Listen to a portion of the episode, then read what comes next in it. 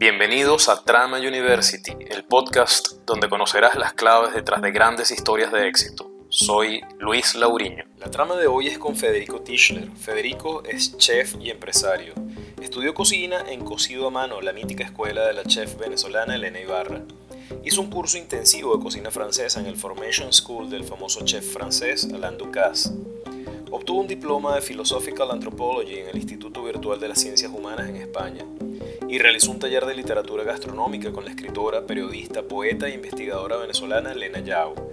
Federico tiene una amplia experiencia culinaria en países como Brasil, Canadá, Colombia, Dinamarca, España, Estados Unidos, Malasia, México, Perú, Reino Unido, República Dominicana y Venezuela, entre otros. En el año 1999 comenzó su trabajo en el famoso restaurante de Caracas, Le Petit Bistrot de Jacques. Entre el año 2000 y 2002 Trabajó como subchef del restaurante del mismo nombre de la chef venezolana Elena Ibarra. En 2004 fue chef e instructor de la Academia de Artes Culinarias de Caracas y ese mismo año trabajó en el restaurante Mugaritz de Guipúzcoa en España, reconocido con dos estrellas Michelin. También ha trabajado en el restaurante DOM en Sao Paulo, Brasil, número 11 del ranking mundial. Fue asesor y cooperador en el área de investigación del restaurante Alto, seleccionado en su momento entre los 50 mejores restaurantes de Latinoamérica y el mejor de Venezuela. Ha sido chef ejecutivo del restaurante Alma Cocina Latina, mejor restaurante latinoamericano en Baltimore, Estados Unidos. También ha cocinado en Food for Soul London de la Fundación Social Máximo Botura. Federico es coautor de los libros Nuestra cocina a la manera de Caracas, homenaje colectivo Armando Escanone, y Rol de la producción agrícola en la recuperación del patrimonio gastronómico de Venezuela, de la Escuela de Agronomía de la Universidad Central de Venezuela. Asimismo, colaboró con el libro Soy la arepa de Ximena Montilla. Federico es copropietario y chef de Welfed Latino Mother Eatery en Coral Gables, Florida, y desde 2016 ha sido socio y chef ejecutivo de White Envelope Arepa Bar en Baltimore, Estados Unidos. Federico ganó el premio Armando Escanone de 2018, otorgado por la Academia Venezolana de Gastronomía, siendo la primera vez que se entrega a un chef domiciliado en el exterior. Con nosotros, Federico Tischler. Federico, al menos la imagen que se hace en el cine de los chefs de alta cocina es de gente neurótica, malhumorada, extremadamente exigente y con ciertos trastornos obsesivos compulsivos, ¿no? Es ciertamente así, es una exageración y a propósito de ello, ¿cómo es Federico Tischler en una cocina? ¿Tiene algo de eso? Sobre lo de la gastronomía se ha idealizado mucho y se ha romantizado el tema de ser eh, chef, que antes de ser chef tú eres cocinero y es un oficio, ¿no? Eh, bastante estilizado y masificado con el tema de la televisión, las redes sociales, que eso es una parte, pero no necesariamente el cocinar es siempre así. Y también se ha como romantizado el tema de ser el, el chef neurótico que grita, pega, insulta, eh, está todo el tiempo tirando los platos y, y, bueno, despotricando contra un poco contra el mundo, ¿no? Los hay, sí, pero no todos, me incluyo, no todos somos así. Pero hay, hay un tema de neurosis, creo que importante, el tema del, bueno, hay una presión de, del servicio, de la búsqueda de la perfección, de, de el que se haya formado de una otra manera en escuelas que no solo incitan a, a hacer recetas, sino un poco pensar. Entonces te hace un poco cuestionar el tema de los ingredientes, no solo el uso, sino el origen, eh, el tema de la estacionalidad, de varias cosas que, que de una otra manera deberían influirte el tema de a dónde va dirigido ese menú, a quién va dirigido. Entonces, no es lo mismo que yo cocine en Caracas a que yo cocine en Malasia. Eh, yo o cualquiera. Y si va dirigido a unos chamos de 8 años o unos, o unos señores de 75. Entonces, eh, todo eso debería estar pensado y evidentemente mientras más, creo que es un poco como toda profesión, mientras más información y más capacitación tengas, como que más detalle le quieres poner y el ponerle más detalle te genera un poco más de presión contigo mismo, de tratar de hacerlo cada vez mejor y puede surgir un poco de la neurosis. Hay algunos que son como súper obsesivos con el tema de la, de la, de ser meticulosos a la hora de emplatar.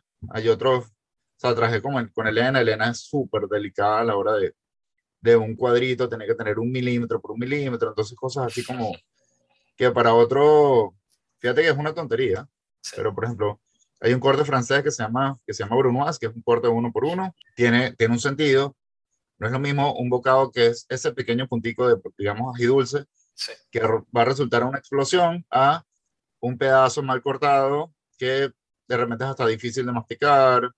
Eh, cuando lo muerdes, te, en vez de tener un, un, corte preciso, tiene una vena, entonces ya el sabor te cambia.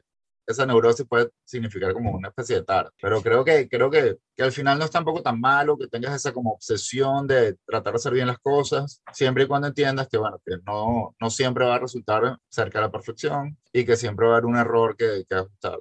Y otra cosa que es cuando ya pasas de ser solo cocinero a ser chef, que significa única y exclusivamente jefe, y entonces solo eres chef cuando eres jefe de una cocina o jefe de un restaurante, jefe de un hotel, si no, sigues siendo un cocinero. Entonces, cuando eres el chef, no solo es tu capacidad de cocinar, en este caso, de cumplir recetas, sino hacer que los demás lo hagan y estandarizar, y hay un montón de otros procesos que no son tan bonitos, no son tan eh, llamativos, que no te muestran en televisión, ni en una película y tal. Entonces, esa es la otra parte incluso más gerencial, más eh, metódica, que, que, muchas veces no todos los cocineros son buenos chefs y no necesariamente ser buen chef significa ser el mejor cocinero. Quizá creo que en, en, un director de orquesta puede pasar lo mismo, que el director puede ser un tipo brillante, no necesariamente el mejor músico, sí. y no el mejor músico va a ser el mejor director de orquesta.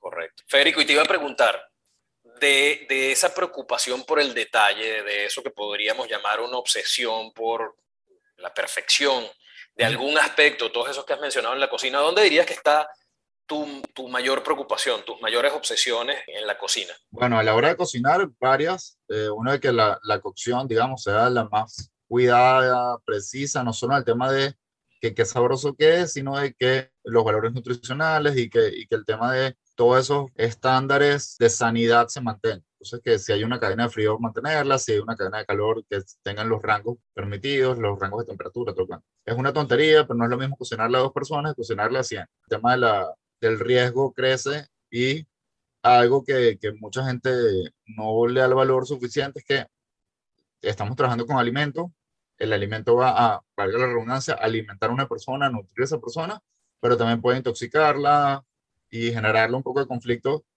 no solo al momento de un, de un mal rato, sino durante toda su vida. Entonces hay un tema de, de responsabilidad muy importante. Y aquí es como bastante responsable el tema de la televisión y el tema del, del cine y la idealización, sí. de que hay platos que son bellísimos y mucha gente dice, no, no lo puedo ni tocar porque parece una obra de arte. Y al final el comer, sí, tiene mucho de, de estético, pero es mucho más allá de, o sea, hay un acto fi fisiológico que es alimentarse.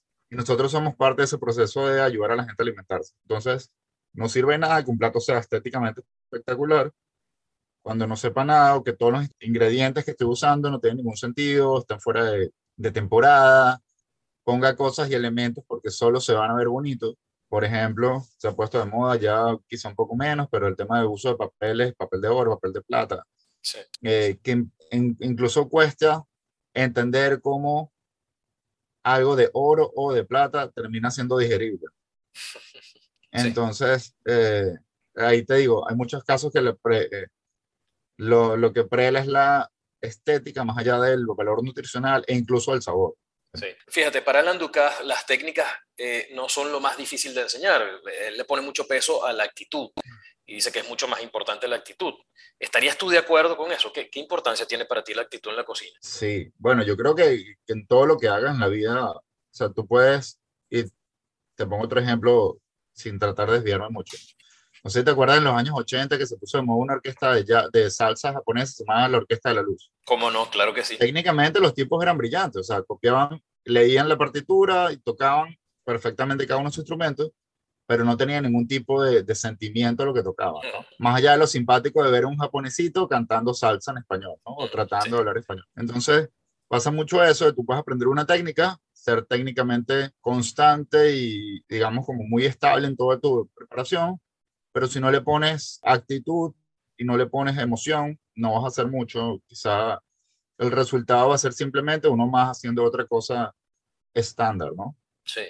Y aparte el tema de actitud, perdón, sí. a la hora de una cocina es muy compleja, somos muchas personas eh, o pocas personas y también genera eso también un tema de estrés y, y, complicaciones a la hora de trabajar, pero aparte de eso le sumas el calor, el fuego, la presión del servicio, eh, cuchillos, hay un montón de otras cosas. Entonces el tema de generar ambientes agradables y donde tu actitud como ser humano primero y luego como profesional eh, puede alterar para bien o para mal toda la situación laboral. Y eso va a estar reflejado directamente en, la, en, la, en el servicio o en la, la, sensación que tengan los clientes cuando entran a tu local. O incluso con una cena que tú le vayas a cocinar en tu casa. Si estás de mal humor, si todo tu entorno estuvo como bastante ennegrecido, eso va a estar reflejado a la hora de comer. ¿Qué, sueles cocinar eh, para ti, para tu familia, Federico? Yo siempre pienso que el cocinar tiene que tener un acto de, de generar placer y experiencia, ¿no? más allá de hacer un sándwich y puede ser divertido incluso, o hacer unas cotufas o todo el cuento, pero, pero al final terminas, o sea, una de, los, de las cosas más importantes para mí de cocinar es entregar placer y de una otra manera atender a la otra persona e incluso atenderte a ti mismo. Entonces, si yo estoy solo, me cocino para mí, trato que monto la mesa, trato de, de, de, atenderme y servirme a mí mismo. Entonces, no es solo cocinar, sino todo el proceso que conlleva eh, la alimentación. Y estás siendo de una otra manera responsable de que la otra persona o tú mismo siga viviendo. Sí. Sabes que me haces recordar un pasaje que probablemente tú, tú hayas conocido, que lo, que lo sepas, ¿no? Eh, que es el de aquel famoso militar y, por supuesto amante de la buena vida de principios de la era cristiana, Lucio Licino Lúculo. Eh, y la historia va un poco de que cuando su, mayordomo, él solía ofrecer grandes banquetes a, amigos y a visitantes, etcétera, ¿no? Y cuando su mayordomo le sirvió una comida, digamos, modesta en comparación con lo que solía servírsele a los invitados, eh, bueno, para un hombre de su estatus en aquella época, se molestó y le dijo al sirviente, eh, no sabías que hoy lúculo come con lúculo. Entonces, a propósito de eso, te iba a preguntar, eh, bueno, y por supuesto se hizo servir la mejor comida posible. Entonces, te, te iba a preguntar, cuando Federico come con Federico, ¿qué, qué sueles hacer? ¿Qué, qué sueles cocinar? Eh, bueno, como te digo, o sea, a mí me encanta, incluso si voy a comer yo solo, sentarme, preparar la mesa, teterme, cocino con teteno, trato de no tirar, incluso vas a hacer un huevo frito, hazte un huevo frito y piénsalo y disfrútalo y,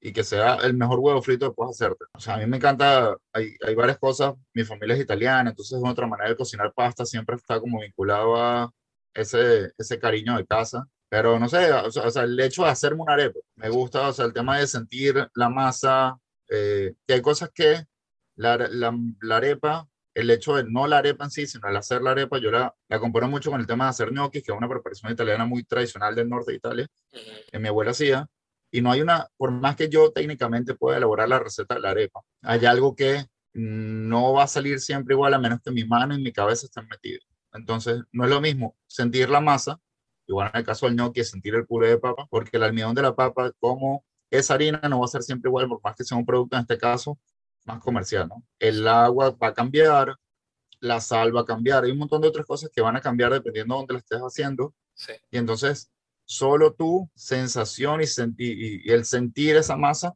te va a hacer saber si la masa está lista para hacer esa arepa o el, el puré está listo para hacer ese gnocchi.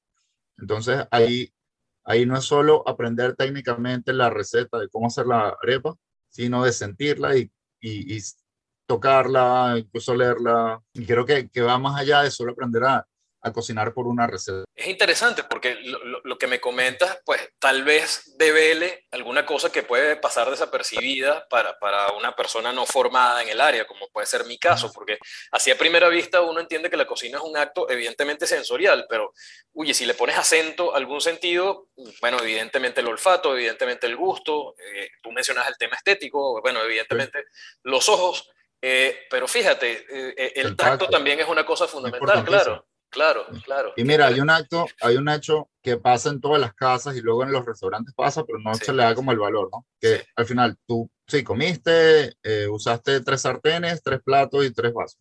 Mm. Eso lo tienes que lavar también.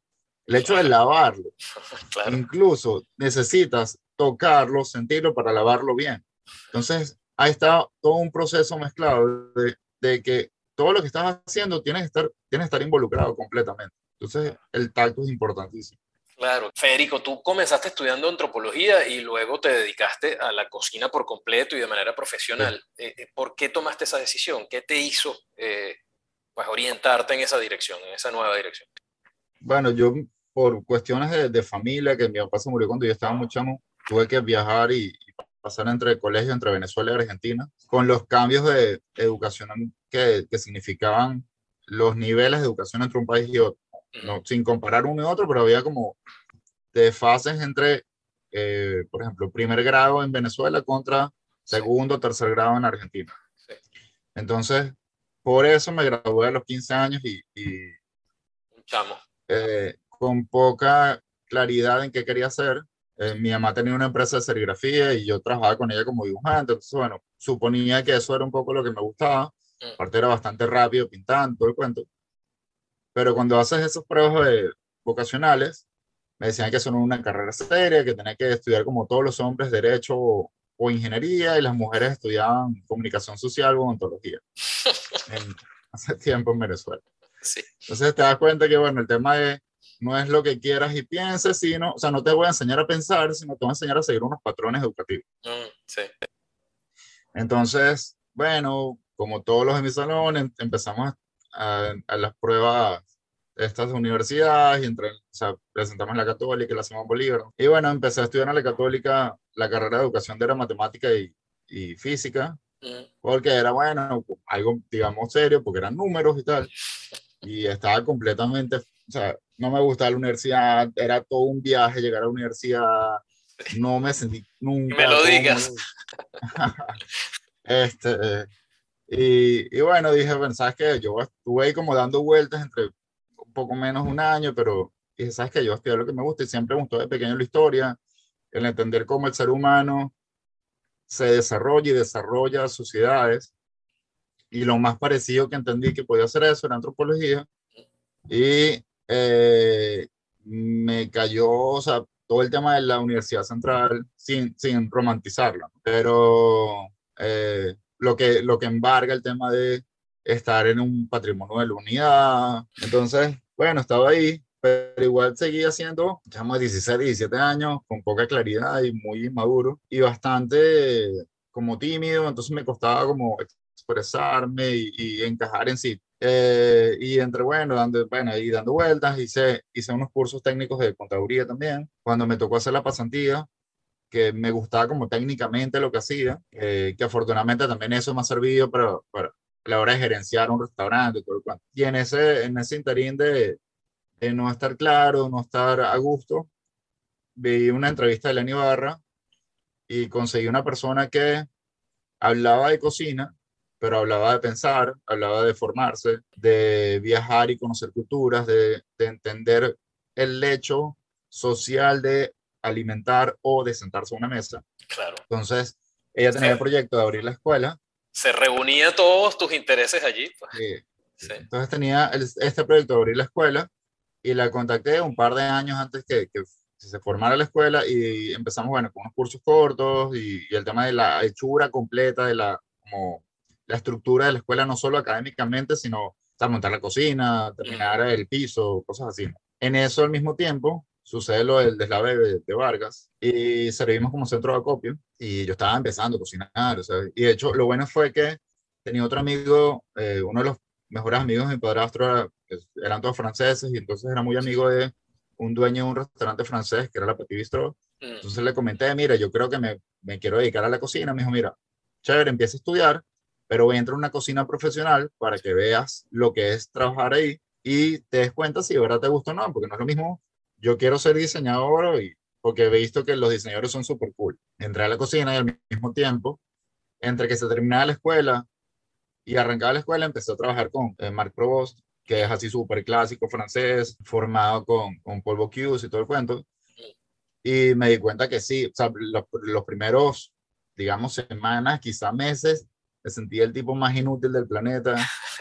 Eh, había como un ritmo de trabajo que yo no encajaba, no entendía, términos en francés que no entendía, eh, incluso en español que no entendía, el tema de, era una cocina muy grande con mucha, con mucho servicio donde la mitad de la brigada eran haitianos y había como mucha competencia entre el haitiano y el caraqueño. Fíjate. Eh, era muy, muy tensa y éramos, no sé, cerca de treinta y pico personas en la cocina, solo al mediodía y treinta y Claro. pico en la noche. Claro. Este, y, y con la autoridad así, muy de chef francés, así serializada de, de Marc, donde el tipo, o sea, aparte era barrigón y te empujaba con la barriga y te hacía quemar, pero al mismo tiempo si te cortabas, te quemabas o incluso te manchabas la chaqueta, te, te, Te regañaba.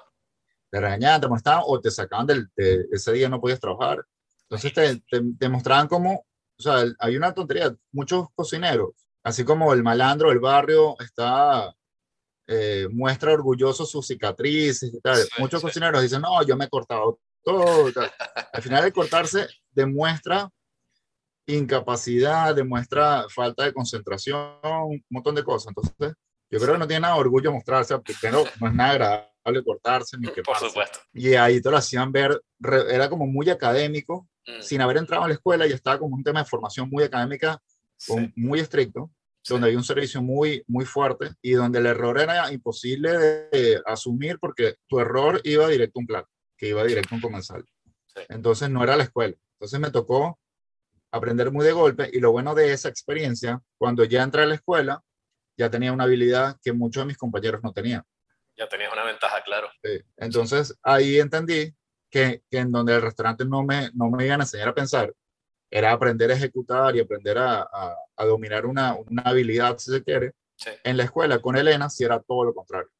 Era pensar antes que todo, no seguir recetas, entender que la cocina es una fórmula, digamos, la cocina venezolana es una fórmula casi matemática, donde son unos patrones de sabores. Entonces no importa la receta que tú hagas, los sabores venezolanos son uno. Hagas una arepa, hagas una yaca, un majarete, hay unos sabores muy marcados. Sí. Y así igual en la cocina francesa, igual en la cocina vietnamita. Entonces, entender eso, eso no te lo enseñan leyendo un libro de recetas, ni te lo enseñan una, en escuelas, digamos, eh, estas de cocina, donde lo que importa es tener un salón lleno de 25 chamos, que yo le voy a enseñar de- Comercial.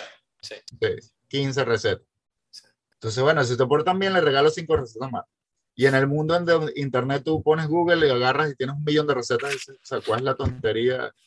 Eh, pero no te enseñan a pensar, a decirte que eh, si estás en Carúpano, lo mejor es que consigas el cacao que crece en Carúpano o la sardina que agarras ahí, en vez de estar pensando que le voy a poner caviar al plato. Sí. Entonces esas cosas me marcaron mucho y el tema de, o sea, esa escuela fue un proyecto súper lindo. Era, un- era en conjunto de la central, la Simón Bolívar y Elías, donde teníamos clases de lunes a sábado, de 7 de la mañana a veces hasta las 7 de la noche. Yo tenía, me daban como un permiso de escaparme y yo me iba en la noche o regresaba al otro restaurante. Eh, aparte era una escuela, restaurante donde tú tenías, entrabas a clase, pero había unas horas donde atendíamos un salón de 40 personas, Sí. donde se hacía una cocina venezolana de esta que te digo pensada. Y no es que era rebuscada y tal, hacíamos, sea, un casabe con mantequilla de caraota. Pero en ese momento, te digo, principios, finales de los 90, eh, no estaba bien visto, o sea, presentar, y aparte de un salón súper lindo, eh, presentar un plato donde fuese casabe con mantequilla de caraota. Porque, para bien o para mal, una eh, internalización de la gastronomía, lo que hablabas ahorita de que muchas, mucho, por mucho tiempo el venezolano asumió que lo único bueno es lo que venía de afuera. Y en historia, pero digamos ya ref- reflejo directamente de gastronomía, Guzmán Blanco que afrancesó mucho todo el tema del país, pues los banquetes, que afortunadamente la Biblioteca del SEGA, del Centro de Estudios Gastronómicos Latinoamericanos, Sí, cómo no. eh, que Germán Funda- Carrera fundada por Lovera, ¿no? fundada por Lovera, Elenio Barra fue fundador al principio, este, Carrera Dama estuvo colaborando todo el tiempo, unos cocinerazos sí. han salido allí. De hecho, entiendo que parte de la historia, Federico, que tú conocerás más que yo, ¿no? Pero, pero entiendo que parte de la historia era un proyecto de la escuela de, o sea, la historia del SEGA. Era Sí. parte de un proyecto de la Escuela de Historia de la Universidad Central y de una cátedra de, de, de nutrición, ¿no? Ujú. Que asumía Correcto. Lovera. Entiendo que por ahí van las cosas, ¿verdad? Correcto. sí. Sí, sí. Y buena parte de sus libros fue esa, de ese proceso de crear la escuela. Aparte tenía, bueno, tenía una conservación de, de menús escritos de cientos y pico de años atrás. Qué maravilla, eso no lo sabía. años atrás. sí. Sí. Y tiene una de las bibliotecas gastronómicas más importantes del mundo.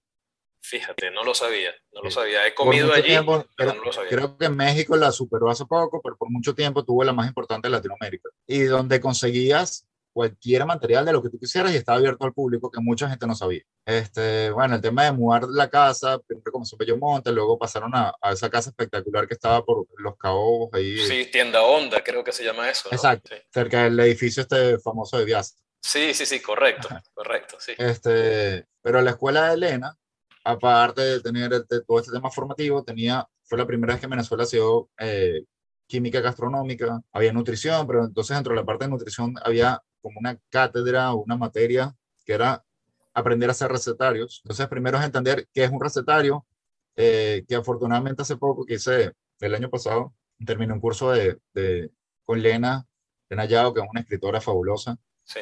Que mucho era eso, de entender el, el, el, uso del idioma para un recetario, que no es lo mismo de yo escribir poesía. Mucha gente escribe un recetario, escribe un menú, poéticamente, y ojo, yo vengo de la escuela de Elena, donde ella es absolutamente etérea, poética, todo el cuento, ¿no? Sí. Pero muy, muy, muy pensada, ¿no? Entonces, el hecho que si Elena en los años 90 puso un centro de mito que le puso de nombre Tepuy, entonces, bueno, eso le dio como libertad a todo el mundo de asumir que podía escribir lo que le diera la gana con un pedazo de carne en un plato. sí. sí. Y qué curioso, porque fíjate, eh, para un no conocedor, como es mi caso, un menú puede parecer un listado de, platos y ya está, ¿no? Sin, sin mayor cosa por detrás. Y, fíjate lo interesante que, no, que se estudia, ¿no? Sí. Claro, claro. Estudias no solo el hecho de lo que te dije al principio, de a quién voy a ir dirigido, en dónde voy a estar cocinando, a quién. incluso, por ejemplo, si estoy ahorita, tengo un año en Miami, pero tuve siete años entre Washington y Baltimore, no era lo mismo cocinar allá que acá, el tema de las estaciones, no es lo mismo cocinar ahorita en noviembre entrando en diciembre en Miami que diciembre en Nueva York, Washington, Baltimore, donde la diferencia de temperatura puede ser 20 grados. Eh, no es lo mismo alimentarte acá que en Noruega. Entonces, hay un montón de cosas que tienes que pensar. Por ejemplo, este último restaurante que abrí, que ha ido cambiando un poco por el tema de la pandemia, el tema de lo que yo creía que iba a poder funcionar en la pandemia, que no funcionó haciéndolo más casual y me han dicho, no, mira, tienes que eh, no formalizar, pero hacer como un poco más elevada la propuesta que quieras hacer, sin complicarla y nada. Seguimos siendo un restaurante muy casual, donde yo considero que hacemos cocina venezolana adaptada a Maya. Pero el tema de escribir el menú, cómo redactarlo, y es muy distinto redactar un menú en Venezuela que, por ejemplo, acá, donde aparte de todo el tema idiomático, todo, toda la cuestión, tienes el tema de las alergias y de toda la prevención que tienes que tener. Entonces tú deberías explicar al máximo lo que tiene cada, cada plato a nivel de ingredientes, no de preparación, que esa es otra complicación que hacemos los cocineros. Yo cociné, o sea, no sé, pechuga de pavo, cocida 17 horas en, en o sea, eso no le interesa que lo va a comer. Pero sí le interesa si tiene sésamo, si tiene maní, si tiene, o sea, este, este tema de, de alergias y advertencias que deberías tener, ¿no? Que no todo el mundo lo lee, pero tienes que tenerlo. Entonces el tema de cómo redactar eso, tienes que estudiarlo. Entonces ahí te digo, lo que hablamos al principio, donde la emoción, la actitud, tal, sí, para unas cosas, pero alguien que no haya no hecho nunca en su vida una yaca, sigue el paso a paso la receta de, del libro rojo de Canones y le va a salir perfecto. Claro, claro. Federico, ¿cómo, era, ¿cómo era el Federico Tischler de niño? ¿Qué hacías? ¿Qué te atraía? ¿Qué, qué, qué te movía en ese momento? Bueno, me pasó este, este, ir y venir de, Venezuela, de Argentina a Venezuela, Venezuela a Argentina, después volver, pasar de vivir con mi mamá y mi papá, a pasar solo con mi mamá, a, a pasar a vivir con mis abuelos. Había algo como siempre en común, que era el fútbol, donde, donde bueno, vivimos de esa enfermedad que significa sentir el fútbol como lo sé. Creo que, de hecho, viví en Italia y sí, allá hay mucha pasión por el fútbol, pero lo que viven los argentinos y los brasileños no tiene nada que ver con el resto del mundo. Es casi una religión. Sí, sí. Bueno, tú ves el tema de Maradona, hace dos días se cumplió un año de la muerte y o sea, tú ves las redes, es un tema de, de adoración. Y le decía a unos amigos el, día de Acción de Gracia, que fue así, aquí hace dos, tres días, era muy difícil explicar que aparte de mí, por haber vivido tantos años en Venezuela, entender ese personaje de dos maneras, ¿no? El, el, ídolo como fútbol, lo que representó para el país y sobre todo en un contexto histórico de la guerra de las Malvinas, el ir en contra de Inglaterra y, que es difícil de entender también, aparte viniendo de una persona realmente humilde, sí. con el personaje que se creó luego, evidentemente gracias a los medios de comunicación que llevaron a nivel de ídolo, donde estaba prohibido en un país hablar mal de Maradona, porque si tú eras periodista, hablabas mal de él, te votaban. Entonces, le das permiso a hacer lo que quiera. Luego, bueno, tuvo esta, esta, estos pasajes entre ida y vueltas entre otros países que terminó cayendo en, bueno, en Cuba y tal, en Venezuela, donde le pagaban por salir, salir a un meeting político y ser una bandera de Venezuela o cargar una gorrita.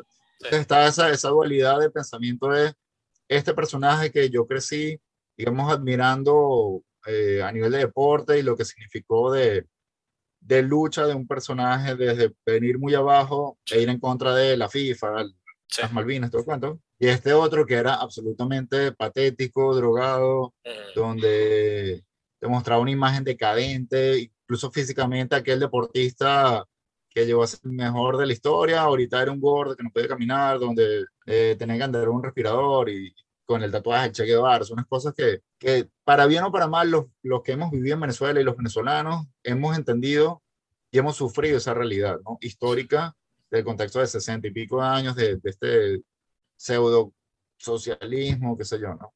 Entonces, entender eso fuera del contexto argentino es muy difícil. O sea, creo que solo los napoletanos con el tema de la que para ellos Maradona es otro dios, ¿no? Tal cual. Porque fue lo mismo, fue la única persona que se atrevió a luchar contra el norte de Italia. Sí, de hecho, eh, de hecho hay un pasaje eh, eh, muy interesante con respecto a eso, que, que, fue cuando, cuando jugó Argentina contra Italia en uno de los mundiales y el partido era en Nápoles, que bueno, la mitad del estadio prácticamente no iba a Italia, sino a Maradona. Sí, Increíble, sí sí, sí, Pero bueno, aparte, bueno, mucho fútbol y, de otra manera en mi casa siempre hubo música. Y recuerdo que había, bueno, siempre hubo evidentemente Beatles, Pink Floyd, que eran como lo que escuchaban mis, mis papás. Pero mi papá cuando llegó a Venezuela, no sé cómo entró en la salsa y le encantó la salsa. Y yo recuerdo dos o tres discos que hasta ahora los oigo y es, y es, como, así como los venezolanos tienen ese, ese choque emocional con cuando comen una yaca porque les recuerda a la abuela tal. A mí me pasó lo mismo con cuatro o cinco canciones de unos discos específicos de Rubén Blades, Willy Colón, de Soledad Bravo. Entonces, yo sí creo que hay un, un montón de otras cosas emocionales que, que, te pueden eso alterar para bien o para mal. Hay gente que se puede bloquear con una canción o con una película o una foto. Y bueno, cuando me fui a vivir con mi abuela, ya era el tema de la comida. Y entonces incluso un sándwich con un café con leche en la tarde era todo una ceremonia. ¿A qué edad fue eso, Federico? Seis años. Seis años. Y entonces viví casi dos con ella. Aparte de los seis años, alejado a mi mamá. Entonces era todo el contexto de asumir que mi mamá ahora va a ir a mi abuela. Este, y sí, era, era como regresar al entorno familiar, porque era, bueno, un montón de primos y mi abuelo y mi tía y tal, pero eh, lo que era mi casa de mi hermana, mi otra hermana recién nacida, mi papá, mi mamá, ya no existía. Entonces, pero entonces pasó el hecho de eh, eso de comer un pan con café con leche en la tarde, el olor del café con leche. Eh, entonces creo que ahí mismo, de, sin saberlo, empecé a desarrollar el tema del olfato y el, y el asumir como el olfato también es una sanción importantísima. Sí. O sea, yo recuerdo, o sea, yo vuelo, no sé, grama mojada y me recuerdo de la casa de mi abuelo. Este, y en casa de mi abuelo había un patio y típicas casas así viejas y entonces los domingos iban los otros primos y tal y sacaban una mesa y hacía pasta. Y el pueblo de mi abuela se, se acostumbra, por ejemplo, a comer ñoqui todos los 28. Entonces, todos los 28 de, mes, de todos los meses se comen ñoquis y se pone debajo del plato una moneda eh, porque se supone que viene, es como el, la prosperidad, se termina el mes y ya viene el cobro, y también es un, como un santo del norte de Italia, entonces es todo un contexto que te das cuenta de algo tan básico como gnocchi, que está hecho con papa, que no vino de, o vino de América, Italia, Europa, y lo que eh, el mundo entero ha asumido que la pasta es Italia y la pasta es trigo, en unas hambrunas se dieron cuenta, no teníamos trigo, bueno, tenemos papa, vamos a hacer una pasta o algo con papa, entonces es como de otra vez, la alimentación influye en una sociedad, en este caso, para bien. Federico, entre tantas opciones y, tendencias culinarias, eh, oye, ¿te has concentrado en algún momento en la arepa? ¿Por qué esa decisión? ¿Qué importancia tiene, tiene la arepa para ti? Mira, cuando lo vi en varios casos, la primera vez que salí ya como formal a trabajar de Venezuela fue en el año 2000, y me fui al norte de Inglaterra, al sur de Inglaterra, perdón, y estaba en un pueblo chiquitico donde no había nada. Y lo primero que, bueno, entendí con la gente de los venezolanos, los colombianos, lo que vimos, era ver quién vendía la harina precocida. Bueno, le vendía un turco que no sé ni cómo tenía la harina ahí, ni sabía qué era. Entonces, bueno, empezamos a hacer como reuniones siempre y era siempre hacer arepas. Entonces, no leí como mucha importancia. cuando pasa el tiempo, sigo dando vueltas y estando ya en Baltimore, que hacemos Alma, que era un restaurante súper lindo, una cocina venezolana, latinoamericana y tal, pero aparte tenía una arepa bar en el medio de la sala. Entre de darle como más importancia a la arepa, ¿no? Pero igual ese proyecto, yo era el jefe ejecutivo, pero no era mi proyecto. Entonces, bueno, lo cumplía, tratamos de hacer lo mejor posible y tuvimos reconocimiento, te cuento, pero no era mi, no era tan personal. Cuando me llama una gente que está desarrollando otra área de la ciudad para que querían crear un concepto, no sé qué, me dijeron, mira, nos encantaría que hicieras arepa. Ahí yo sí entendí y asumí que la arepa tenía que ser el protagonista de un discurso donde ahí se involucraba todo lo que me había pasado a mí. Entonces era haber llegado a Venezuela muy chiquito, en un país donde nos recibió sin, como recibió montones de personas, ¿no? A los finales de los 70, de todos los países que venían de Sudamérica con las dictaduras militares y todo el cuento. Entonces, de una otra manera, rendir tributo a Venezuela y entendí que aparte nos tocó a muchos venezolanos salir de Venezuela y ese salir de Venezuela significa también, bueno, agarrar tus cosas, irte o mandarle tus cosas que querías a otra persona y hice como un símil de esa arepa con un sobre de correo. Entonces, que viaja, la arepa empezó a viajar por todos lados, el relleno que le pones a la arepa es la misma carta que va dentro del sobre, que al mismo tiempo, cuando tú escribes una carta, estás poniendo tus emociones, como esas emociones están reflejadas, digamos, en un guiso que le pones dentro de la arepa. Entonces, eh, había como mucha similitud y creamos este concepto de Semaway de envelope, que era sobre blanco, donde queríamos que la arepa fuera el protagonista y fuera el vehículo de esa, de esa idiosincrasia y esa cultura venezolana, sin que fuese obvio y sin tener una bandera de Venezuela, un mar con cuatro ni unas maracas. Entonces empezar a mostrar, digamos, sin ninguna pretensión, pero limpiar, limpiar la imagen de Venezuela, mostrarla divertida, mostrarla sabrosa, eh, que al mismo tiempo para los que trabajáramos en todo el proyecto fuese divertido, sabroso, eh, retador, y significó mucho eso. Y al mismo tiempo, después de, de par de años de, de, haber estado abierto, que, que fue muy lindo empezar a sentir toda la repercusión que generó la arepa de empezar a mostrar la arepa distinta. Entonces empezamos por ejemplo, sí, es bastante tradicional en Venezuela hacer una arepa de chicharrón y comer morcilla y tal, pero arepa de morcilla no era tan común. Entonces empezamos, bueno, yo quiero hacer una arepa de morcilla. Pero no es porque yo soy creativo y tal, sino bueno, porque también era una manera de mostrar los sabores de Venezuela. Sí. Entonces la morcilla que conseguíamos no nos gustaba, entonces bueno, decimos, bueno, vamos a comprar la sangre y hacemos la morcilla nosotros. Entonces la masa de morcilla es una morcilla hecha por nosotros. Eh, las dulces lo sembramos nosotros. Hay un montón de procesos que, que, que, la nata la hacemos de cero, un montón de cosas que nosotros estamos realmente orgullosos de todo el proceso que estamos haciendo y podíamos hablar con completa confianza de, mira, esto es lo que te estoy presentando para nosotros, esto es Venezuela. Y para nosotros mostrar Venezuela sí tenía que ser divertido. Entonces, la Reina Pepeada nosotros no, no, iba a ser la copia de la Reina Pepeada ni una interpretación, digamos, porque somos creativos y hacemos una arepa caliente Reina Pepeada. Era entender aparte que el americano, o sea, la persona de Estados Unidos, ve a la arepa como un sándwich que es un sándwich. Entonces, para ellos el, sándwich caliente con un relleno frío iba como, como chocado un poco. Entonces, bueno, entonces vamos a hacerlo todo caliente. Pero ya no podía hacer una mayonesa caliente, que se puede hacer, pero no era el caso. Entonces, bueno, ¿cómo hacemos para que aparte, en la zona donde estábamos nosotros, que el, el pollo lo comen, una, comen muchísimo pollo, entonces lo cocinamos de una manera, digamos, como más sureña, americana, que es macerado en, en, buttermilk, que es como la leche de la mantequilla y, picante y tal, y eso lo caramelizamos, entonces va horneado ese pollo. Pero entonces nos dimos cuenta que el nombre de Reina Pepiada, que es en honor a Susana Duim, que es la primera Miss Mundo que tuvo Venezuela, viene por esto, un, un portugués, que una arepera en Sabana Grande, que le, hizo el arepa en nombre a ella. Pero era en base a un vestido que ella usó que tenía lunares.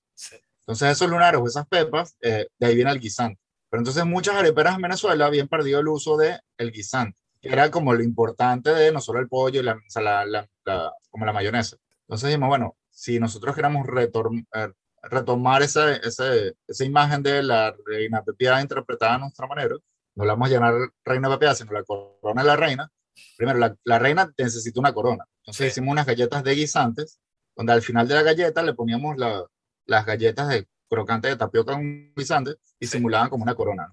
Y tenía un puré de guisante, entonces era como retomar ese guisante perdido. Y así empezamos a ver varias arepas y creamos un menú, creo yo, bastante divertido, donde todo sabía Venezuela, sin ser obvio que era Venezuela. Entonces, el asado negro venía con un puré de plátano, que era especiado, con canela y tal. Pero tenía tostones y ahí entendimos otra parte de que en Estados Unidos el sándwich viene siempre acompañado de un encurtido, un pickle, un pepinillo, lo que sea. Entonces, dijimos, bueno, lo empezamos a probar y, o sea, esto le queda perfecto a las arepas también. Entonces era romper el, el preconcepto de que Venezuela la arepa solo jamón y queso y huevo y huevito corniz, el peor de los casos, ¿no?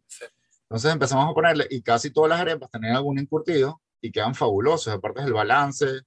Si, por ejemplo, el asado es dulce, con el plátano que es dulce, entonces le pones una, hicimos un encurtido de lechosa verde y queda fabuloso.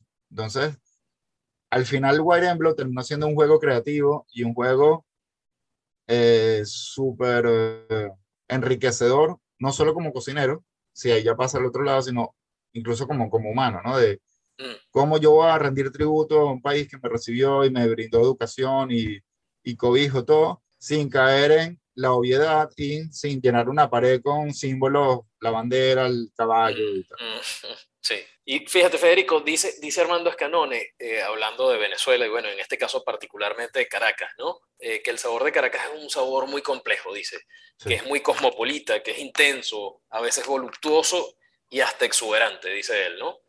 ¿A qué sabe Caracas para ti, Federico? Y, sobre todo, ¿a qué sabe Venezuela para ti? Creo que son dos cosas muy importantes y muy distintas, ¿no? Caracas y Venezuela. Pero entendimos y asumimos que Caracas es lo más importante de Venezuela cuando no es así. Y entendimos los caraqueños que si salimos de Caracas íbamos a comer igual cuando no es así. O sea, comer, vivir, lo que fuese, ¿no? Sí, sí. También está históricamente lo que pasó de, de Pérez Jiménez que creó, digamos, una modernidad en Caracas, que no era el resto del país, y se cree que Venezuela en los años 50 era el país más próspero de Latinoamérica. Caracas era la ciudad más próspera de Latinoamérica. Sí. No era Venezuela. Entonces pasa mucho en gastronomía eso. Entonces Caracas es una mezcla de culturas muy importante, que el resto del país tiene mucha mezcla de cultura, pero Caracas es donde hubo más formación de restaurantes, una formación, digamos, más afrancesada, italiana. Entonces, a mí Caracas, aparte del valle, me sabe y me huele a queso fresco y el tema del mango me parece como que vital al, al, en el vivir en Caracas, ¿no? más allá de todo lo que puedas otro comer. ¿no? Sí. Y en el resto del país me pasa otras cosas que, por ejemplo, si vas al centro o en el sur, me sabe a casabe, aunque, aunque suene redundante, ¿no? sí. Eh, el tema de cuando vas al Amazonas y, y te metes en la selva, el tema de la humedad, el calor, que todo se fermenta, se pudre, hay que humar las cosas y el cazabe es lo único que subsiste por no tener humedad. Entonces, ahí te das cuenta de cómo la interpretación de un problema, el ser humano la supo analizar y sacarle provecho. Pero básicamente a mí me, me parece que, que, Venezuela sí muy complejo todo lo cocinar venezolano. Está ese límite súper delicado de exceso de dulce, de picante, de salado, de ácido, al punto de ser muy salado, muy dulce, muy picante, pero sin serlo. Entonces, por eso es tan complejo enseñar a hacer una yaca, más allá de lo que te dije, parece redundante que te dije que si sigues la receta de don Armando te va a salir la yaca, sí, sí te va a salir, pero entenderlo, ese sabor, a menos que lo hayas comido mucho, mm, es complicado que lo logres. Eh, entonces no es solo seguir la receta, sino entender esa receta en base a los sabores, las asociaciones de sabores, asociaciones de ingredientes, por qué las y dulces, por qué, porque aparte entendemos que las y dulces es nuestro símbolo cuando hay dulces en muchas otras zonas del mundo. No se usan tanto como Venezuela, quizás nosotros exageramos y sobre todo en los últimos años los cocineros venezolanos izamos la bandera de la arepa y el dulce como únicos símbolos y tal, que puede ser y es un, un, ingrediente importantísimo, pero también puedes hacer una yaca si no tienes dulce. O sea, si estás en Dinamarca no vas a conseguir dulce. Entonces, ¿cómo, ¿cómo sustituir ese ingrediente que no vas a conseguir sin que afecte el resultado final? Entonces, ahí te digo, es una fórmula matemática. Entonces, ¿qué sabe la dulce? ¿Qué sabe la yaca? ¿Qué sabe? Entonces así ir, haciendo. Federico, has participado en no pocos eventos de recaudación de fondos para los venezolanos en, varias partes del mundo, además. ¿Por, ¿Por, qué lo haces? ¿Qué te motiva a trabajar por otros venezolanos, pudiendo dedicarle tu tiempo a otras cosas también importantes para ti? Bueno, uno, muchas de las cosas que hago no me interesan que salgan a luz pública, pues las hago de verdad por, porque necesito, o sea, siento la necesidad de, de hacerlo. Sí. Afortunadamente crecí esta, esta diáspora que me tocó vivir desde pequeño, de llegar a un sitio que no tienes ni idea. O sea, en ese momento, por mucho lo que se crea de que Venezuela era próspera en los años, sí, sí lo era, pero había un montón de otros países que no tenían ni idea dónde quedaba Venezuela. Se hablaba de un sitio donde había petróleo. Entonces, a mi familia un poco le tocó, bueno, mis papás eran políticos, le tocó llegar a Venezuela y tal. Eh, Y eso te genera, creo que dos cosas. Una, no sentir pertenencia, porque bueno, estás viajando de un lado a otro, bueno, sí, lo divertido que puede ser aprender otras culturas, todo el cuento, pero te quita el, el sentimiento de pertenencia del lugar, que, que, creo que es lo que les está pasando a muchísimos venezolanos últimamente, que el tema de irte, y bueno, tantos venezolanos que en Estados Unidos, de tratar de replicar lo que tenías allá, que no lo vas a lograr. Entonces, a ver, o sea, entender de que te tocó vivir en otro país, por lo que fuese, afortunadamente, quizá muchos están mejor que en Venezuela, entonces, ¿por qué no entender que es otra experiencia, otro, o sea, no es fácil, pero bueno, ese sentimiento de pertenencia lo, lo, lo pierdes, pero ganas también el, esa otra cultura que te eh, acogió y te abrió las puertas. Entonces, entender y tienes, ya no es solo, ah, por ejemplo, en argentino que salía en mi casa, sino tenía que hablar aparte términos venezolanos que aprendí en el colegio, mm. que muchas veces chocaban, incluso la manera de, de las culturas, las maneras de, de, de crianza, lo que yo vivía en mi casa no es lo mismo cuando iba a casa con un compañerito, ¿no? O sea, incluso el hecho de mi casa no se comía arepa. O sea, yo aprendí a comer arepa en el colegio y eh, hacíamos como intercambio con, con chamos del salón, ellos me daban una arepa y yo le daba un sándwich. Entonces, eh, ya de, o sea, la arepa ha sido todo un proceso cultural, ¿no? Y, y formativo y todo. Entonces, eh, sí creo que, que, es importante sacarse el, el la imagen de que yo voy a hacer algo para tomarme una foto y montarla en Instagram, que sí, bueno, sí, seguramente te dará créditos de, de algún tipo, sociales, puede ser. Mm. Pero, pero mucho esta inmediatez de mostrarnos y vivir estas vidas perfectas sí. nos, nos hace olvidar de que tenemos que ayudarnos entre todos. Y con lo jodido que está cada vez más el mundo y lo individual que somos cada vez más, nos cerramos, nos cerramos y no nos damos cuenta que es simplemente al abrir la ventana vemos otra persona igual a nosotros o distinta a nosotros que tiene las mismas o más necesidades y si podemos hacerlo, o sea, no quita nada.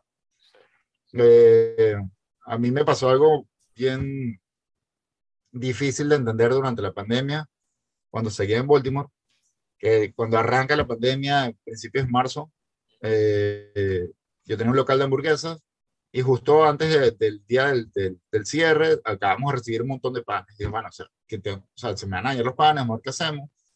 Este, intenté y dice, bueno, empecé hacer tortas de panes. Y dije, bueno, yo quiero donarlas para los bomberos, los policías que están todo el tiempo o sea, en la calle y, y, tratando de entender esta situación de caos que no entendía nadie. Y me fue imposible acceder a esas personas porque, incluso llegar a los hospitales, porque había grupos que estaban donando o hacían intermediarios, pero eran los que se tomaban la foto. Entonces, como yo no participaba en ese, en ese nicho, no tuve acceso, entonces me costó muchísimo y me tocó salir a la calle en la pandemia con lo que nadie entendía que te podía pasar y darle comida a la gente de la calle. No era no solo una necesidad de ayudar, sino una obligación de mi parte de que si yo tengo comida que se me va a dañar, o sea, tengo la obligación de darse, o sea, si puedo ayudar a otro, tengo que hacer. Y eso era un caso, o sea, súper básico, cocinar en mi casa, cuando podía llegar al restaurante y salía. Pero entonces cuando tenga la oportunidad de ya generar un concepto de un evento lo que fuese, siempre lo voy a hacer. Qué bueno. Férico, ¿cuál es el, el, el, error más importante que has cometido tú en una cocina? Bueno, afortunadamente creo que me equivoco todos los días. Entonces, en la cocina, en la vida, todo. Entonces creo que al final cuesta mucho aprender eh, y sobre todo la manera, la mejor manera de aprender es gracias a los errores, que no es lo más bonito, digamos, pero es la, la como que el mejor aprendizaje para no volverlo, volverlo a cometer o cometerlo reducido, ¿no? Mm. Este, pero en cocina, de hecho, muchos de los grandes platos en la historia de la, de la humanidad de la gastronomía son errores que salieron y funcionaron, ¿no? sin haberlo buscado. O sea, el ejemplo número uno más común es el tartatán, que es la torta de manzana volteada, que fue un error que se les cayó, dos hermanas pasteleras y, y, y ahora todos hacemos un tartatán de, de, algo que fue un error y, y, no era lo que se quería hacer. Sí. Creo que si, si analizamos cada error que, que cometemos, seguramente sacaremos provecho de eso. Sí, sí. Me hiciste eh. recordar, creo que fue Botura, que, bueno, en algún momento estaba presentando un... un... El pay de limón El pie de limón, exactamente. Sí, sí, sí, sí. Exactamente. Se, llama, se, llama, se, llama, como Ups, se me cayó el pie. Eso, eso, eso, sí. Que, bueno, que, que, de hecho uno de sus cocineros se le rompió y bueno, la, vuelta que le dio fue ahora presentarlo así, ¿no? Roto. Sí. De hecho, eh, con esto de las redes sociales hablamos de lo malo que es y tal. También hay un montón de cosas positivas y me ha tocado, gracias a las redes sociales, bueno, eh, colaborar con escuelas de cocina en Venezuela. Entonces, bueno, ser una especie, digamos, de tutor virtual, de, de tesis. Y me acuerdo un grupo hace un par de años que me muestran como fotos de unas cosas y a una muchacha tenía que hacer un postre y se le rompió y les déjalo así. estaba perfecto, se o sea, aparte se entendía mucho más y no se le dejaron presentar. Sí, y no se lo dejaron presentar. No puede O sea, muchas, muchas veces tenemos esos preconceptos de lo que está bien y que está mal. Entonces, por ejemplo, en cuanto a la belleza. Asumimos que lo único bueno es la belleza perfecta. Y ajá, ¿quién determina que está? O hay un cantante que tiene una voz espectacular, pero su música no te llega. Entonces tú dices, muchas veces no, la belleza no es lo más importante del contenido.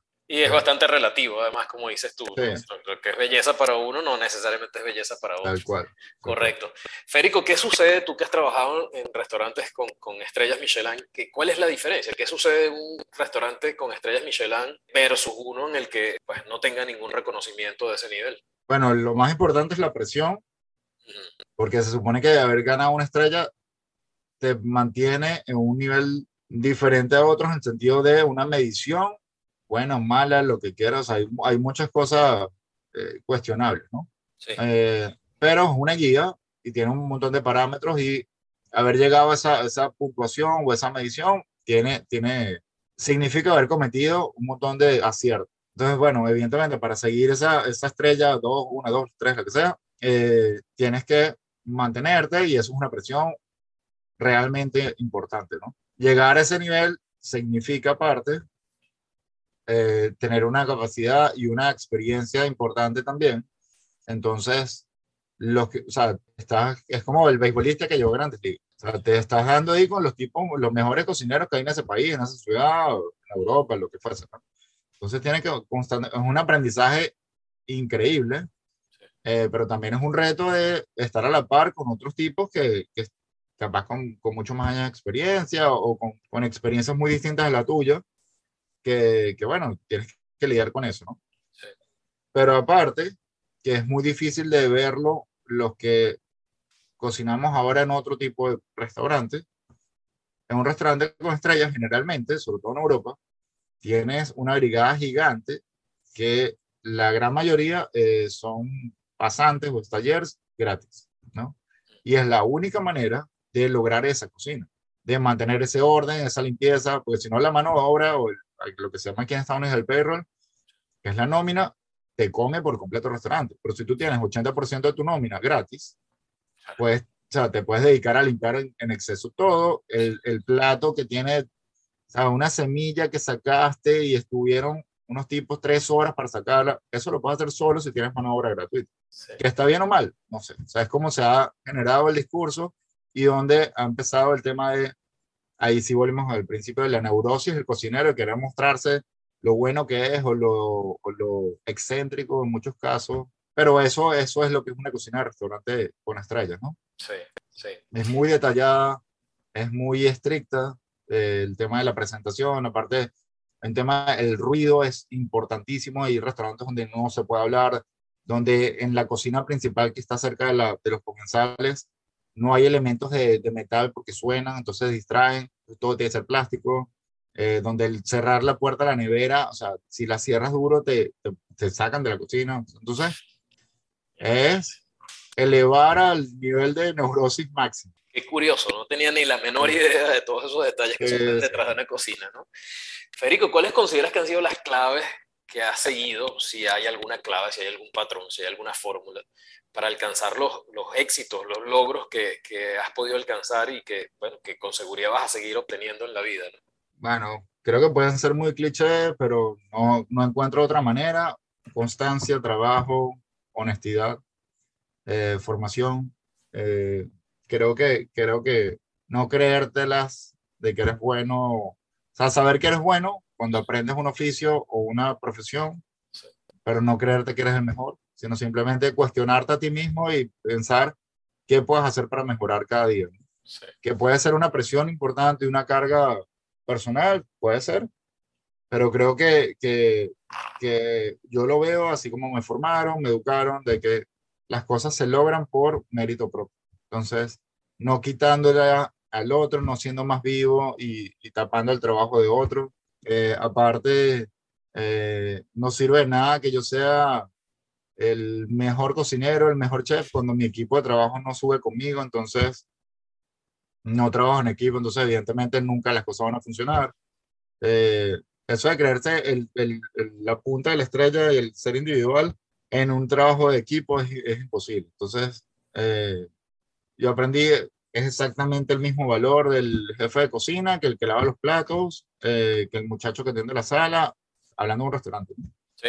Eh, para mí tiene el mismo valor y debería tener el mismo respeto y cuidado. Entonces. Federico, sé que eres súper fanático de Charlie García, ese ícono del rock, eh, no solo argentino, latinoamericano, ¿no? y Charlie ha dicho que el éxito es eso que te pasa después de un montón de piñas. ¿Qué, ¿Qué, es el éxito para ti, Federico? Bueno, creo que es difícil de medir también, ¿no? Lo que es exitoso para cada uno. Y lo que sí creo que puede ser exitoso es superar obstáculos. Y, y lo que dice Charlie del tema de las piñas, y aparte, creo que es así. O sea, nadie o muy pocas personas logran eh, algo exitoso de la nada, fortuitamente, o sea, a menos que te ganaste la lotería. O sea, el tipo que era bueno en algo, pero de repente otra persona lo, lo vio y lo elevó, o sea, lo que sea, ¿no?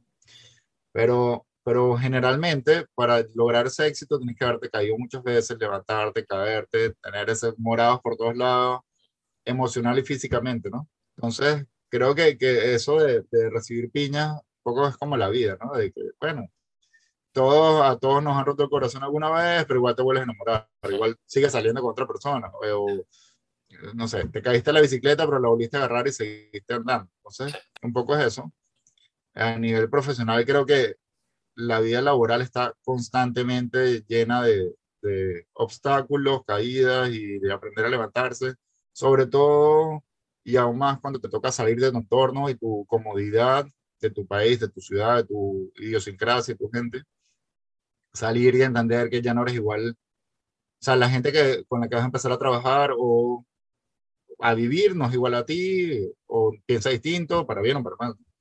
Entonces, eso. Y, y creo que Charlie, aparte, a mí siempre me gustó incluso desde pequeño y, siempre lo vi como un tipo irreverente y, loco. Aparte, no, de pequeño no entendía como un tipo tenía un bigote de dos colores, después entendí que era vitiligo. este, pero, pero entonces cuando empiezas a, a ver, eh, sí, el tipo es súper como rupturista en muchos casos y en otros ves solo el, el, papel del personaje loco, rockstar, que se droga y rompe la, la, habitación. Pero aparte, en un contexto tan jodido como fue vivir en dictadura en Argentina, habla donde había una censura importante, el tipo... Y autocensura también. Sí, también, claro. Y aparte entender que por medio de letras inteligentes y complejas podía tirar un discurso que la gente de otra manera eh, diera vida a pesar de, la, de tener una bota militar pisada encima. Por ejemplo, hay una canción importantísima, se llama Alicia en el País, donde va en base al cuento de, de Lewis Carroll y usando la imagen de Alicia en el País de la Maravilla, describe la situación de Argentina sin decir nada. De hecho, pasó la censura, los militares no entendieron nada de lo que él estaba diciendo. Y un tipo donde, bueno, tiene oído absoluto y es un genio musicalmente, pero nunca ha tenido una voz brillante, tiene, ha logrado saber dar un discurso eh, incluso ahorita que cumplió 70 años, sigue cantando y mucha gente criticaba que no, que no tiene voz y no debería cantar. A mí me parece, mientras tú tengas algo que decir, no importa cómo lo digas, no ofendas, no ofendas y no hieras a otro. Eh, y mientras seas creativo y, ¿por qué no tener la oportunidad? Entonces, eh, ahí volvemos a lo mismo del tema de la belleza. No tiene la mejor voz, pero para mí su discurso vale mucho más que el cantante que tiene la voz más aceitada. ¿no? Sí, sí. Y, y tú sabes que me, me, haces recordar con esa canción, ¿no? De Alicia en el País de las Maravillas. Eh, tú sabes que al igual que Charlie que utiliza esto como una metáfora para comunicar otras cosas, Luis Carroll también, eh, eh, hay, hay, algunos conocedores del tema que dicen que en realidad Alicia en el País de las Maravillas era un tratado de física y que el, el hoyo ese no era otra cosa que una imagen de un hoyo negro, ¿no? Entonces, bueno, fíjate como un matemático, porque además Luis Carroll no, no, no, era, bueno, era escritor de, de, por hacerlo, pero, pero no de formación. En realidad, eh, Luis Carroll era un matemático. Cómo transforma un cuento para niños en, en, otro mensaje, ¿no? Donde, pues tal vez eso también estaba prohibido, comunicar en el caso de Charlie, la política, en este caso, pues, una visión científica distinta al, al status quo, ¿no? Claro. Eh, Federico, ahora que estamos hablando de Charlie, de la música, ¿Rolling Stones o Beatles? Ah, mira, en mi casa, mi mamá era, era súper pro Beatles, ¿no? Entonces, por ende, yo me crié siguiendo los Rolling Stones, ¿no? que los amo, los adoro, tal. Sí, Pero así, en Argentina hay una frase que dice, el tango te llega. Mm. O sea, no importa lo que hagas, el tango te va a llegar. Sí. En cualquiera de tu vida te va a llegar el tango. Y yo creo que los Beatles es un poco eso, ¿no? Y bueno, ahorita que está de moda, que salió el documental eh, de Peter Jackson, y te das cuenta de cuatro tipos, aparte de entender algo que creo que es irreemplazable en tiempo, historia, lo que sea. O sea, los Beatles no hubiesen podido ser igual en otra ciudad, incluso de Inglaterra. Porque el tema de vivir en Liverpool, donde tienes 300 días de lluvia al año, donde estás encerrado, no te queda otra que tocar o emborrachar. Entonces, eso, o sea, ese contexto histórico también cambió el mundo. Entonces, tú dices, como cuatro tipos, sin mayor formación musical clásica, digamos, empezaron a entender cómo, eh, incluso tú ves la evolución de ellos, y es, o sea, es el grupo que quizá revolucionó la música y mucho la, la contemporaneidad, digamos, de arte pop en el mundo. Y duraron solo, o sea, menos de 10 años juntos. Entonces, eh, creo que fueron 7. Y entonces tú dices, ¿cómo en un periodo tan corto unos tipos eh, lograron entender que trabajando en equipo, incluso cuando estaban peleados, que, que no se hablaban, sino simplemente uno complementaba la idea del otro, que se ven los últimos discos donde ya no es un grupo, sino individualidades que se, bueno, se unen y ya. Entonces, bueno, al final cada vez más soy más Beatles que, que Rolling Stone, pero los Rolling Stones es increíble. Y tuve la suerte de ver a los Rolling y no a los Beatles. También por, por, la, la, continuación de ellos en sus sí. 50 años tocando, aparte que sí. tiene su mérito. ¿no? Qué envidia, sí, cómo no. Imposible, imposible de entender cómo Keith Richards sigue vivo. a pesar de los excesos todo, que, que, ha tenido en su vida. Federico, finalmente, ¿qué consejo le darías a una persona que como tú haya decidido hacer una carrera en el mundo culinario? Bueno, que lo piense primero. No, bueno, que bueno, que no, que no se, no se dejen llevar por el tema mediático de, de, el chef famoso, por ejemplo, ser como Máximo Bottura es una nota, el tipo viaja en Maserati, anda, vive en Modena y es imagen de Ferrari, súper chévere y tal, pero incluso por haber llegado a eso, el tipo se comió un poco de, de, de frutas ácidas, ¿no? Y igual, la cocina no es solo un restaurante de tres estrellas. Tú puedes cocinar en un comedor popular y ser cocinero igual de meritorio y valioso. Pero yo creo que antes de, o sea, primero que se formen, que estudien, que entren a una cocina profesional, y un poco, un poco entender si vas a sacrificar tu vida en este trabajo que es tan, tan complicado, ¿no? Eh, porque no solo la idealización y el romanticismo del cocinero chef exitoso que sale en televisión. Federico, ha sido sumamente interesante la conversación contigo. Millón de gracias por dedicarnos tu tiempo. Eh, lo comenzamos al principio, pero bueno, fuera del programa, digamos, y, y sé que nos estás dedicando pues tu único día libre, vale, que agradecemos. Eh, bueno, nada, gracias por habernos permitido sumar tu historia a nuestra trama y nada, un gran abrazo y todos los éxitos del mundo, Federico. Gracias, Luis. Un placer y, y, que bueno, que sigan los éxitos ustedes también. Un millón, Dale, un abrazo. Un abrazo. Vale, chao. Esto fue Trama University. Si quieres conocer más, visítanos en www.tramauniversity.org o encuéntranos en Instagram como Trama University. Recuerda suscribirte y recomendar nuestro podcast. Te esperamos en una próxima edición.